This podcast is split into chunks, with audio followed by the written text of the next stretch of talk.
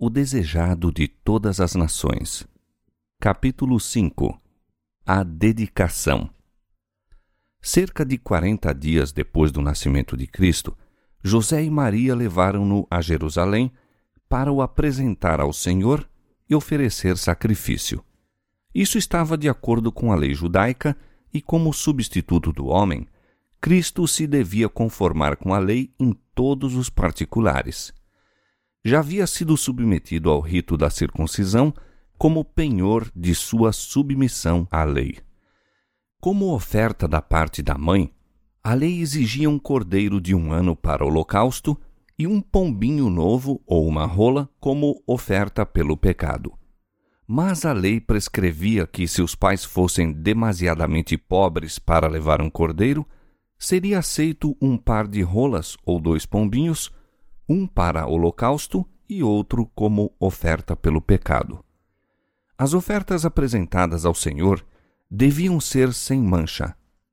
Representavam a Cristo de onde se conclui evidentemente que Jesus era isento de deformidade física. Era o Cordeiro imaculado e sem contaminação. 1 Pedro capítulo 1, verso 19. Sua estrutura física não era maculada por qualquer defeito. O corpo era robusto e sadio, e durante toda a vida viveu em conformidade com as leis da natureza. Física, assim como espiritualmente, Jesus foi um exemplo do que Deus designava que fosse toda a humanidade mediante a obediência às suas leis. A dedicação do primogênito teve sua origem nos primitivos tempos. Deus prometera dar o primogênito do céu para salvar os pecadores. Este dom devia ser reconhecido em todas as famílias pela consagração do primogênito devia ser consagrado ao sacerdócio como representante de Cristo entre os homens. Na libertação de Israel do Egito, a dedicação do primogênito foi novamente ordenada. Quando os filhos de Israel estavam em servidão aos egípcios, o Senhor instruiu Moisés a ir ter com Faraó, rei do Egito, dizendo: Assim diz o Senhor: Israel é meu filho, meu primogênito. E eu te tenho dito: Deixa ir o meu filho para que me sirva. Mas tu recusaste deixá-lo ir. Eis que eu matarei a teu filho, o teu primogênito. Êxodo capítulo 4, versos 22 e 23. Moisés entregou sua mensagem, mas a resposta do orgulhoso rei foi: Quem é o Senhor para que eu obedeça a sua voz e deixe ir Israel? Não conheço o Senhor e não deixarei ir Israel. Êxodo 5, 2 O Senhor operou em favor de seu povo por meio de sinais e maravilhas, enviando terríveis juízos sobre o Faraó. Por fim, o anjo destruidor foi incumbido de matar o primogênito do homem e dos animais entre os egípcios. A fim de que os israelitas fossem poupados, receberam instruções para pôr nas ombreiras da porta de sua casa o sangue de um cordeiro imolado. Cada casa deveria ser marcada para que, quando o anjo viesse, em sua missão de morte, passasse por sobre a dos israelitas. Depois de enviar este juízo sobre o Egito, o Senhor disse a Moisés: Santifica-me todo o primogênito, de homens e de animais, porque meu é. Desde o dia em que feri a todo o primogênito na terra do Egito, santifiquei para mim todo o primogênito em Israel, desde o homem até ao animal. Meus serão. Eu sou o Senhor. Êxodo capítulo 13, verso 2 e Números capítulo 13, verso 13. Depois que o serviço do tabernáculo foi estabelecido, o Senhor escolheu a tribo de Levi em lugar do primogênito de todo Israel para ministrar no santuário. Entretanto, esses primogênitos deviam continuar a ser considerados como pertencendo ao Senhor, devendo ser reavidos por meio de resgate. Assim, a lei para a apresentação do primogênito se tornava particularmente significativa. Ao mesmo tempo que era uma comemoração do maravilhoso libertamento dos filhos de Israel, prefigurava um livramento maior a ser operado pelo unigênito Filho de Deus. Como o sangue espargido nos umbrais da porta havia salvo o primogênito de Israel, assim o sangue de Cristo tem poder de salvar o mundo. Que significação, logo, se acha ligada à apresentação de Cristo? Mas o sacerdote não enxergou através do véu, não leu o mistério além. A apresentação de infantes era cena comum. Diariamente o sacerdote recebia o dinheiro da redenção ao serem as criancinhas apresentadas ao Senhor. Cotidianamente seguia a rotina de sua obra prestando pouca atenção aos pais ou às crianças, a não ser que notasse qualquer indício de fortuna ou elevada posição dos primeiros. José e Maria eram pobres, e ao trazerem seu filho, o sacerdote viu unicamente um homem e uma mulher trajados à moda galileia e no mais humilde vestuário. Nada havia em sua aparência que atraísse a atenção e a oferta que apresentaram era a das classes mais pobres. O sacerdote fez a cerimônia de seu serviço oficial. Tomou a criança nos braços e ergueu-a perante o altar. Depois de a devolver à mãe, inscreveu o nome Jesus na lista dos primogênitos. Mal pensava ele, enquanto a criança lhe repousava nos braços, que era a majestade do céu, o Rei da Glória. Não pensou o sacerdote que essa criança era aquele de quem Moisés escrevera: O Senhor vosso Deus vos suscitará um profeta dentre vossos irmãos, semelhante a mim. A este ouvireis em tudo o que vos disser. Atos 3, 22. Não pensou que esse infante era aquele cuja glória Moisés rogara ver. Mas alguém maior do que Moisés se achava nos braços do sacerdote, e ao inscrever o nome do menino, inscrevia o daquele que era o fundamento de toda a dispensação judaica. Aquele nome devia ser sua sentença de morte, pois o sistema de sacrifícios e ofertas estava envelhecendo. O tipo havia quase atingido o antítipo, a sombra ao corpo. O Shekinah, presença visível de Deus, se afastara do santuário, mas no infante de Belém encontrava-se, velada, a glória ante a qual se curvam os anjos. Essa inconsciente criancinha era a semente prometida a quem apontava o primeiro altar construído à porta do Éden. Este era Siló, o doador de paz. Fora ele que se declarara a Moisés como o Eu Sou. Fora ele quem, na coluna de fumo e fogo, servira de guia a Israel. Este era aquele que os videntes haviam há muito predito.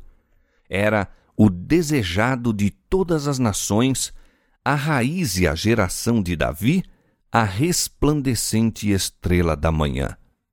O nome daquele impotente infante, inscrito nos registros de Israel, declarando o nosso irmão, era a esperança da caída humanidade. A criança por quem fora pago o resgate era aquele que devia pagar o resgate pelos pecados do mundo. Era ele o verdadeiro sumo sacerdote sobre a casa de Deus, a cabeça de um sacerdócio perpétuo, o intercessor à destra da majestade nas alturas. Hebreus capítulo 10, verso 21, capítulo 7, verso 24 e capítulo 1, verso 3. As coisas espirituais se discernem espiritualmente. No templo, o Filho de Deus foi consagrado à obra que viera fazer. O sacerdote olhou-o como teria feito a qualquer outra criança. Mas, se bem que não visse nem sentisse nada de extraordinário, o ato de Deus em dar seu filho ao mundo não ficou despercebido. Essa ocasião não passou sem que Cristo fosse de algum modo reconhecido. Havia então em Jerusalém um homem chamado Simeão, e este homem era justo e temente a Deus e esperava a consolação de Israel. E o Espírito Santo estava nele. E tinha-lhe sido revelado pelo Espírito Santo que não veria a morte sem ver primeiro o Cristo do Senhor. Ao entrar Simeão no templo, vê uma família apresentando o primogênito ante o sacerdote. Sua aparência revela pobreza, mas Simeão compreende as advertências do Espírito e é profundamente impressionado quanto a ser o infante que está sendo apresentado ao Senhor, a consolação de Israel, aquele que anelava ver. Ao surpreendido sacerdote, Simeão parece um homem enlevado. A criança fora devolvida a Maria, e ele a toma nos braços e apresenta a Deus, enquanto sua alma é possuída de uma alegria que nunca dantes experimentara. Ao levantar o infante Salvador para o céu, diz: Agora, Senhor, despede em paz o teu servo, segundo a tua palavra, pois já os meus olhos viram a tua salvação, a qual tu preparaste perante a face de todos os povos, luz para alumiar as nações e para a glória de teu povo Israel.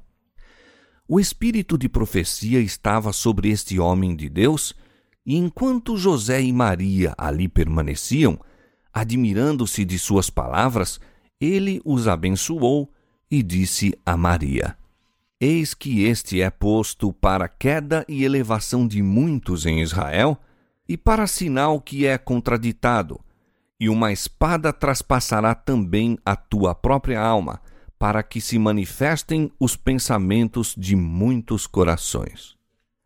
Também Ana, uma profetisa, entrou e confirmou o testemunho de Simeão a respeito de Cristo.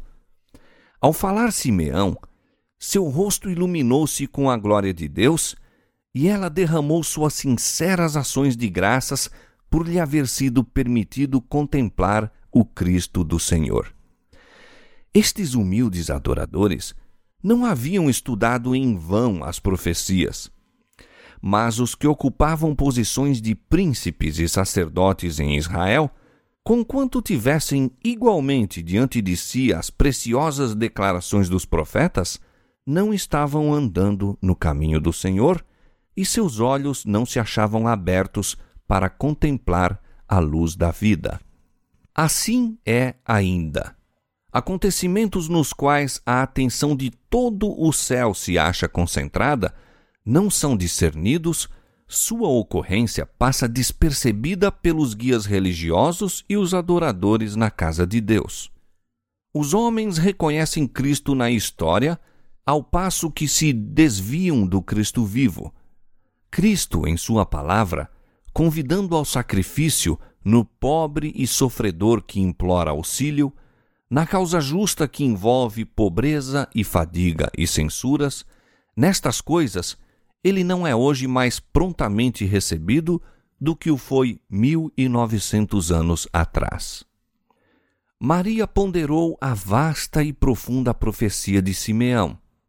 Ao olhar para a criança que tinha nos braços e relembrar as palavras dos pastores de Belém, enchia-se de grata alegria e iluminada esperança. As palavras de Simeão trouxeram-lhe à mente as proféticas declarações de Isaías. Brotará um rebento do tronco de Jessé, e das suas raízes um renovo frutificará. E repousará sobre ele o espírito do Senhor, o espírito de sabedoria e de inteligência, o espírito de conselho e de fortaleza, um espírito de conhecimento e de temor do Senhor. e a justiça será o cinto dos seus lombos. O povo que andava em trevas viu uma grande luz, e sobre os que habitavam na região da sombra da morte resplandeceu a luz. Porque um menino nos nasceu, um filho se nos deu, e o principado está sobre os seus ombros, e o seu nome será Maravilhoso, Conselheiro, Deus Forte, Pai da Eternidade, Príncipe da Paz. Isaías capítulo 11, versos 1 a 5 e capítulo 9, verso 2 a 6. No entanto, Maria não compreendia a missão de Cristo. Simeão profetizara dele como a luz para os gentios, bem como uma glória para Israel. Assim o anjo anunciara seu nascimento como novas de grande alegria para todos os povos. Deus estava procurando corrigir a estreita concepção judaica da obra do Messias. Desejava que os homens o olhassem não somente como o libertador de Israel, mas como o redentor do mundo. Muitos anos, porém, deviam passar antes de a própria mãe de Jesus poder compreender sua missão. Maria esperava o reino do Messias no trono de Davi, mas não via o batismo de sofrimento pelo qual esse trono deveria ser conquistado. Por meio de Simeão, revelava-se que o Messias não teria no mundo um caminho livre de obstáculos. Nas palavras dirigidas a Maria, uma espada traspassará também a tua própria alma, Deus, em sua compassiva misericórdia, dá à mãe de Jesus uma indicação da angústia que já por amor dele começara a suportar. Eis que este é posto para queda e elevação de muitos em Israel, e para sinal que é contraditado, dissera Simeão teriam de cair os que se quisessem erguer novamente. Precisamos cair sobre a rocha e despedaçar-nos antes de poder ser elevados em Cristo. O eu tem de ser destronado, abatido o orgulho, se queremos conhecer a glória do reino espiritual. Os judeus não queriam aceitar a honra que se obtém por meio da humilhação. Não receberam, portanto, o Redentor ele foi um sinal contra o qual se falaria, para que se manifestem os pensamentos de muitos corações. À luz da vida do Salvador, o coração de todos, desde o Criador ao Príncipe das Trevas, é manifestado. Satanás tem representado a Deus como egoísta e opressor, como pretendendo tudo e não dando nada como reclamando o serviço de suas criaturas para sua própria glória e não fazendo nenhum sacrifício em favor delas. Mas o dom de Cristo revela o coração do Pai. Ele testifica que os pensamentos de Deus a nosso respeito são pensamentos de paz e não de mal. Jeremias 29, 11 declara que, ao passo que o ódio de Deus para com o pecado é forte como a morte, seu amor para com o pecador é ainda mais forte do que a morte. Havendo empreendido nossa redenção, não poupará coisa alguma, por cara que lhe seja, se necessário for a finalização de sua obra. Nenhuma verdade essencial à nossa salvação é retida nenhum milagre de misericórdia negligenciado, nenhum instrumento divino deixado de ser posto em ação. Os favores amontoam-se aos favores, as dádivas acrescentam-se às dádivas. Todo o tesouro do céu se acha franqueado àqueles que ele busca salvar. Havendo coletado as riquezas do universo e aberto os recursos do infinito poder, entrega tudo nas mãos de Cristo e diz: Tudo isso é para o homem. Serve-te de tudo isso para lhe provar que não há amor maior que o meu na terra e no céu. Sua maior felicidade se achará em me amar ele a mim. Na cruz do Calvário, o amor e o egoísmo encontraram-se face a face. Ali teve lugar sua suprema manifestação. Cristo vivera unicamente para confortar e beneficiar, e ao levá-lo à morte, Satanás manifestou a malignidade de seu ódio contra Deus. Tornou evidente que o real desígnio de sua rebelião era destronar o Senhor e destruir aquele por meio de quem o seu amor se manifestava. Pela vida e morte de Cristo, também os pensamentos dos homens são trazidos à luz. Da manjedoura à cruz, a vida do Salvador foi um convite à entrega e à participação no sofrimento. Revelou os desígnios dos homens. Jesus veio com a verdade do céu e todos quantos ouviam a voz do Espírito Santo foram atraídos a ele. Os adoradores do próprio eu pertenciam ao reino de Satanás. Em sua atitude em relação a Cristo, todos manifestariam de que lado se achavam, e assim todos passam sobre si mesmos o julgamento. No dia do juízo final, toda alma perdida compreenderá a natureza de sua rejeição da verdade. A cruz será apresentada e sua real significação será vista por todo espírito que foi cegado pela transgressão. Ante a visão do Calvário, com sua misteriosa vítima, achar-se-ão condenados os pecadores. Toda falsa desculpa será banida. A apostasia humana aparecerá em seu odioso caráter. Os homens verão o que foi sua escolha. Toda questão de verdade e de erro, na longa controvérsia, terá então sido esclarecida.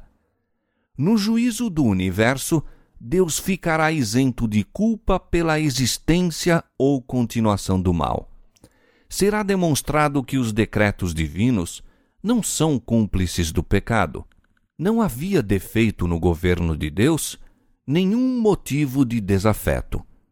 Quando os pensamentos de todos os corações forem revelados, tanto os leais como os rebeldes se unirão em declarar: Justos e verdadeiros são os teus caminhos, ó Rei dos Santos.